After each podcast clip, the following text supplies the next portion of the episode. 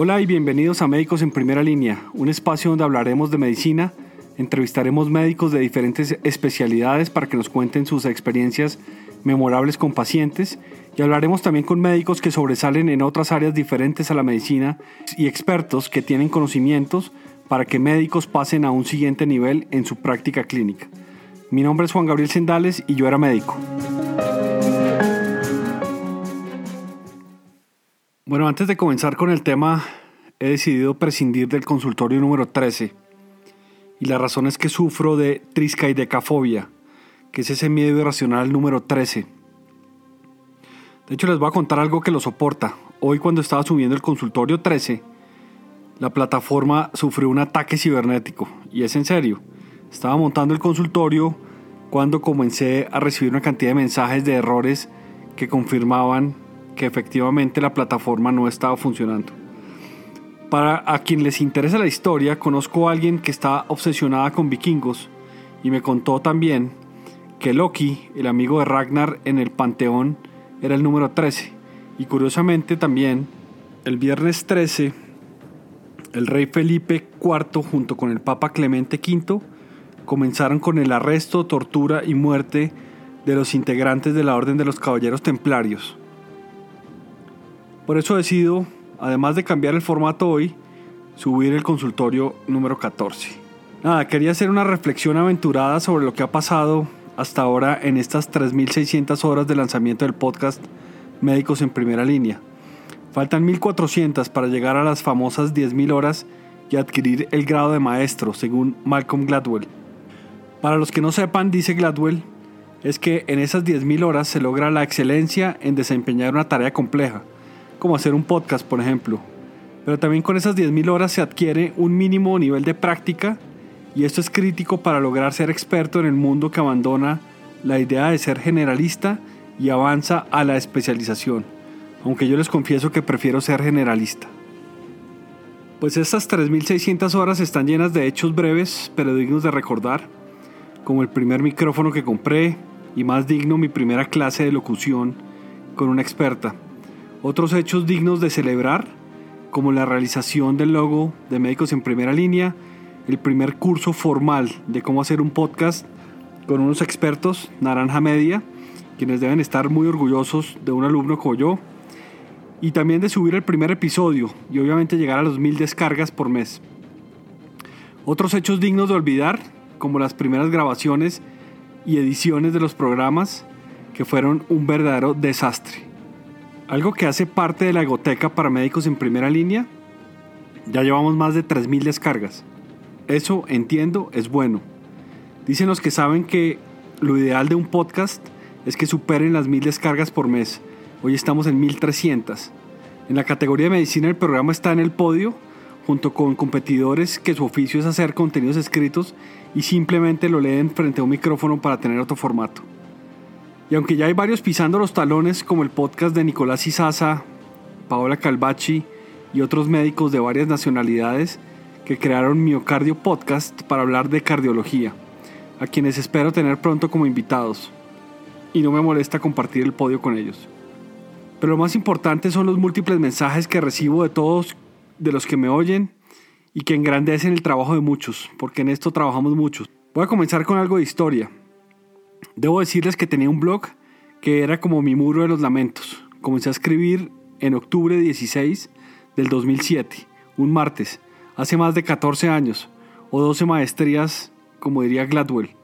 La idea era tener un espacio para escribir acerca de diferentes temas, dilemas, paradigmas, experiencias y formas de pensar con respecto al mundo de los negocios, pues estaba comenzando mi MBA, escribir sobre la vida, y en algunas ocasiones sobre la medicina, muy basado en mi interpretación de diferentes situaciones que veía, oía o me contaban, y con un propósito, el de ayudar a cambiar la mirada sobre las cosas o al menos que ayudara a generar más preguntas. Y si a nadie le resultaba interesante, tenía un contenido valioso de lecciones aprendidas, además de una historia evolutiva de mi forma de pensar. Y déjenme decirles que así fue. Al final tenía una historia acerca de mí mismo y una bitácora personal. Seguro que todavía hay trazas en la red de esos escritos. Y digo trazas porque los blogs se mimetizaron en la red. Además que usaba un seudónimo para escribir, entonces lo que hace más difícil de encontrarme. El seudónimo era Hermes Blog y el seudónimo tenía muchas justificaciones. Una, usar mi segunda personalidad, como me dijo mi psicóloga. Otra, salir disfrazado en la red. Otra, por temas de seguridad. Y otra por cobardía, probablemente. Igual yo no me creía bloguero, yo me creía escritor. Y si Voltaire y Neruda tuvieron seudónimos, yo por qué no. El caso es que desde esa época era bloguero. Ahora con el cambio de plataformas podría decir que soy podcastero. En inglés suena mejor, podcaster. Le da a uno una falsa sensación de seguridad o de falso prestigio más bien cuando lo decimos en inglés. Pero en español suena como diría Hernán Casiari, periodista argentino, un insulto tropical. Hey tú, levántate a trabajar, vago, pareces podcastero. Con el respeto de los amigos que viven en el trópico que nos oyen. Podcastero suena como una persona que no ha encontrado qué tiene que decir en internet. Una palabra vacía de oficio. Pero bueno, es la que se está usando. Las plataformas del podcast, así como las de los blogs, son herramientas, como lo es el lápiz y el cuaderno para quien escribe. Podría decir que hay personas que usamos las plataformas de podcast por una necesidad puntual y me atrevería a decir también que hay muchas más personas que tienen un podcast pero todavía no saben para qué. Para estos segundos les cae muy bien la palabra podcastero. Seguro que me van a crucificar por esta afirmación. Siempre me preguntan sobre el podcast, pero sobre todo por las herramientas que uso para grabar, sobre las plataformas donde se montan, sobre el micrófono, lo mismo que pasaba con el blog. Nadie pregunta lo que dicen los consultorios, nombre sugerido por Lina y Manuela de Literal Bien Escrito, que manejan la estrategia digital de médicos en primera línea. Y a quienes de paso les doy gracias por sus ideas, su trabajo y su paciencia conmigo. Búsquenla si quieren una estrategia digital para sus ideas. Las preguntas no son cuál es el próximo tema, qué pasó con las propuestas de salud digital que propuso Andrés García en el primer episodio de Médicos en Primera Línea, o por qué no hago una entrevista más profunda con Santiago Hernández sobre la bioética de la audición. Yo quiero decirles que las entrevistas que he hecho trascienden y pasan muchas más cosas cuando dos personas conversan. Una muy importante es que hay voluntad de los dos lados, desde el que pregunta y desde el que responde. Toda la gente que se autodenomina bloguero o blogger ahora seguramente es podcastero o podcaster. Pero llevo años observando la realidad y tratando de dejar un registro escrito. Y ahora estoy dejando un registro en audio para que me etiqueten como podcastero. Para quienes me oyen, antes de abrir un podcast, pregúntense qué quieren con eso, qué buscan, fama, profesión, pasar el tiempo, dinero, si buscan dinero, dinero no hay, vocación o simplemente para canalizar sus obsesiones como yo y alardear de su podcast en el corredor del hospital. Afortunadamente la gente que no tiene nada que decir ahora lo dice en Twitter o en Facebook y es probable que por esto también me vayan a crucificar. Al hacer un podcast nos pone en una posición diferente, creería yo.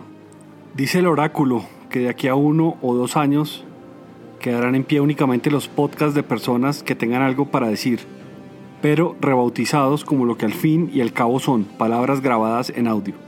Así como el blog perdió su nombre técnico, es probable que el podcast pierda su contrapeso revolucionario, y será una costumbre natural para los que tengan cosas que decir, cosas que hacer, cosas que ofrecer, que las digan en un podcast.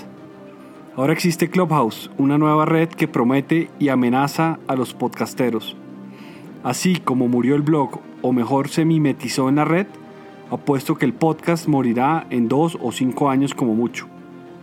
Un podcast es una herramienta más de trabajo, vuelvo y digo, como el cuaderno y el lápiz para quien escribe, nada más. Y no es revolucionaria ni es fenomenal. Es útil para el que tenga algo que decir. Para los demás habrá siempre nuevas modas y retomando el tema de nuevas modas, revisen Clubhouse. Si quieren invitaciones, escríbanme. Ojalá fuera escritor. Hoy les confieso que me hace falta escribir. Muchas veces me pregunto si en lugar de grabar consultorios en el podcast debería más bien volver a escribir por las razones correctas. Pero como me dijo una vez el oráculo, es tiempo de soñar con valentía e imaginar imposibles. Es tiempo para conjurar palabras y frases que el mundo está esperando oír. Podría considerarme un cronista o un divulgador, incluso me atrevo a decir que soy un comunicador, con el respeto de los comunicadores profesionales. Hoy ratifico el objetivo de este espacio, contar historias, hablar de medicina, entrevistar médicos de diferentes especialidades para que nos cuenten sus experiencias memorables con pacientes, hablar también con médicos que sobresalen en otras áreas diferentes a la medicina y expertos que tienen conocimientos para que médicos pasen a un siguiente nivel en su práctica clínica. Este asunto es de motivaciones. A los seguidores y o audiencia y o amigos les digo que no me interesan los rankings, que no me interesa aparecer en directorios, lo hago simplemente porque es la única forma de distribución posible hasta ahora. No me interesan las estadísticas y mucho menos ser referencia de los medios de comunicación, y menos me interesa llegar a audiencias masivas. Lo único que me interesa realmente es influenciar a los que influencian, que son pocos, y seguramente los que oyen este podcast. Que tengan una muy buena semana. Y por favor, si me ven en la calle no me griten, ¡Hey tú, podcastero! Bueno, y así termina el consultorio número 14. Si ustedes creen que esto les sirve a alguien, no duden en compartirlo. Estamos disponibles en todas las plataformas de podcast Visite nuestra página web www.medicosenprimeralinea.co. Déjenos su evaluación y sus comentarios porque es una manera importante de validar este trabajo. He creado una cuenta de correo para que me envíen sus comentarios, sugerencias y si se animan, una nota de voz para que salgan en el próximo consultorio. El correo es médicosenprimeralinea.gmail.com. Que tengan una buena semana.